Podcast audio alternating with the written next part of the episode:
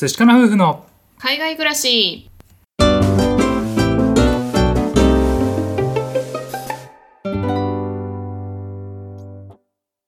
にちは寿司かな夫婦のカンナです。あつしです。このチャンネルでは私たち夫婦のこと海外生活のことについて2人で配信しています。はいいつも聞いてくださってありがとうございます。ありがとうございます。ねもうすぐ私たち出産を迎えますので、うん。今回ですね、まあ、今までの妊娠を振り返ったりとか、まあ、今の心境とかそういうことを今回お伝えしていきたいなというふうに思っています。はい。はい。まあもう本当にね臨月に入って、うん。もう間もなく出産予定なんですけれども、うん。まずあの出産がですね予定帝王切開になりました、うん。まあ、そういうのもあって、まあ、この日に産みますよっていう一応予定が組まれていて、まあ、それに向けてね気持ちとかいろいろな準備とかをしている状況です。はい。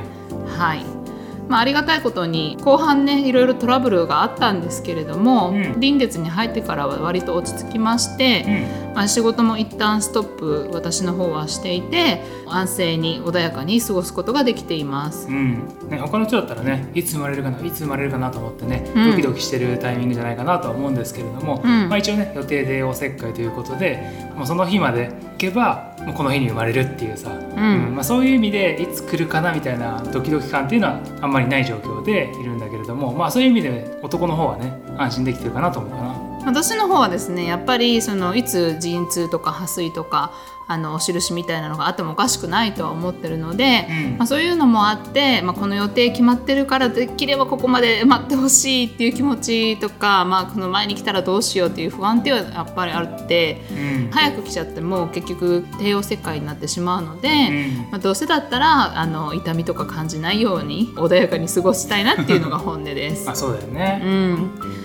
まあ、ただ本当にもう出産が近づいてきて、まあ、結構ですねこの不安とか緊張を感じてたんですけれどもだんだんだんだんこう心の準備ができてきているのかうん、楽しみに、ね、なってきました。なるほどね、うん。今まではじゃあどういう感じの不安があった？やっぱりあの後期に入ってさあの血圧が高かったりとか病院にね、何時間も滞在したりだとかなんかいろんな出来事があって不安にはなっていたんですけれども、まあ、そういうのも乗り越えてでその生産期と呼ばれる37週を迎えた後はもういつ生まれても大丈夫っていう状況になったっていうのはすごく安心したかな。そうだよね。いやなんかさ途中で一回さ成長曲線がさあれこれ大丈夫ですかみたいにちょっとね落ちちゃった時があって、うん。そこ結構ね心配したけどもまあねその後の検査で問題なかったっていうことでね一山越えたって感じだったんだけど本当にね37週迎えるまではさやっぱりねまだ出てこないで出てこないでと思いつつ、ん。うんでもさなんかどうなるか分かんないからそういう意味でねああもう今日も無事に終わったっていう感じだったね。そうだねあとはですね私が過去に子宮筋腫を患って回復手術しているっていうのがあったので結構もう最初の時点から、まあ、帝王切開なのかどうなのかっていうのを先生に質問したりだとかしてたんですけれども本当にギリギリになるまで決まらなくって、うん。なんかそういうのもあってなんか不安にも感じてたんだよね。あそうだよね、うん。はっきりさもうあなたは帝王切開ですって言ってくれればさ、うん。もうちょっとね。あそうかっていうふうにね構えられてたと思うけど、うん。ね、なんかそれもわからない状態がねずっとずるずる続いてたから、うん。確かにね気にはなってたよね。そう。なんかそういうのもあってですね過去の手術歴とかのチェックだったりとかエコーであの自分の今の子宮の状況だったりとかっていう確認もねあの時間がかかっちゃったりもしてたし、うん。まああとは胎児の成長曲線もしくは私の体調によってはそのもっと早めに産むとかそういう話もあったので、うん。こうなんか予定が決まらない感じがすごいモヤモヤしてたまあっていうのもあって、うん。ちょっとそわそわしてたんだよね。まあそうだよね。うん。でももう今になってはもう全て予定も組まれているしあとはですねもうその仕事も一旦キリがいいところでストップしてるっていうのもあるし、うん。行きたいところとか2人でできるところも行ったりとか、まあ、思い出作りとかも多少はできたし、うん。まあ、やりたいことをねいろいろこなしていけたっていうのがあるからこそあじゃあもう次は出産に向けてやっていこうかなっていう気持ちになってきてます。なるほどね、うん。なんか俺の方は出産に関するさ不安ってこっちが何もできないから、うん。ある意味ないんだけれども、うんただその自分たちの生活がさガラッと変わっちゃうわけじゃん。うんでなんかさよく言うのが男の人はさその奥さんが子供生まれたら性格がすごい変わっちゃって、うんそこからなんかすごく関係ギクシャクしちゃったみたいなさ、うんなんかそういうことがあるっていうのも聞いてたからなんかそうなっちゃわないかなとか自分がさこういきなり急に親になるわけじゃない。うんうんねだからどういうことやったらいいのかわからないからそのわからないことに対する不安とか、うん。なんかそういうものがね結構あったりして、ね、あの勝手にプレッシャーに感じたというかさ、うん。う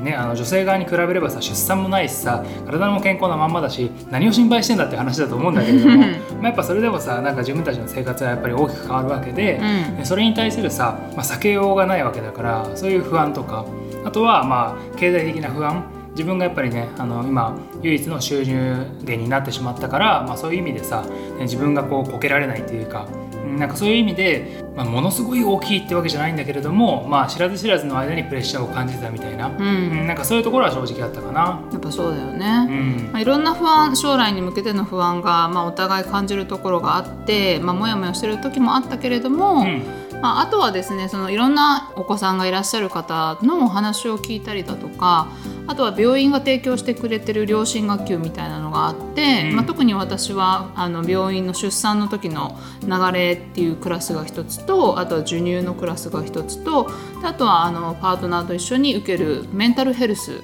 のクラスっていうのがあって、まあ、つい最近ね3つ受けたんですけれども、まあ、そういうので少し明確化したりとか、まあ、知らない情報を得られたりっていうのができて、まあ、分からなかったこととかも少しクリアになったことで気持ちが安定したかなっていうふうに思いました。いいね確かにね、うん。いやなんか僕もね1個しか参加できなかったんですけれどもその両親学級みたいな形でそのメンタルヘルスのね会に参加したんですがそのね出産の前後の女性っていうのはどれだけ不安定になるかとか、ね、それがおかしくないんだよっていうね、うん。みんな本当になるんだよっていうことだとかどうしてなるかとかでそんな時にどういうふうにアプローチしたらいいかとかさでなんかそういうのも具体的にねこう聞くことができてなんかそれによってあこういうことが起こるんだな。だからじゃあこうしていこうみたいなのがイメージできて、うん。それがねすごい良かったね。そうだね。だからまあある意味、まあ、こうなってもしょうがないし、まあ、実際に落ち込む時はすごい辛く感じるんだろうけれども、まあ、それが普通なんだよっていうふうに分かることで落ち込んでも、まあ、いつかはこれ乗り越えられるんじゃないかなっていう気持ちにいけるんじゃないかなっていう期待と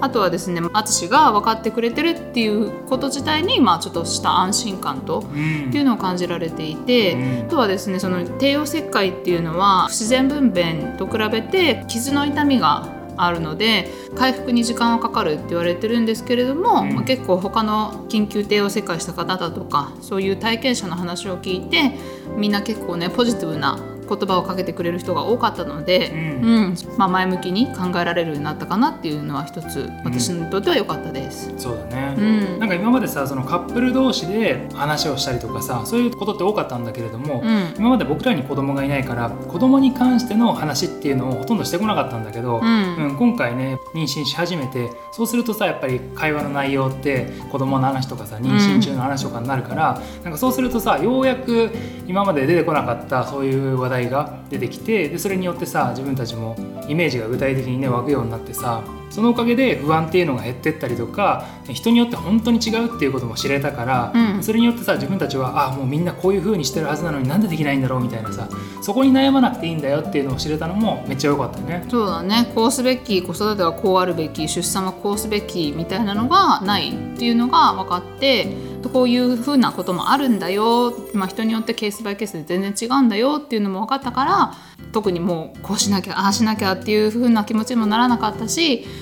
まあ、自分だったらまあこうなったらこうなった時だよねみたいな覚悟っていうのはできたよね。そうだね、うん。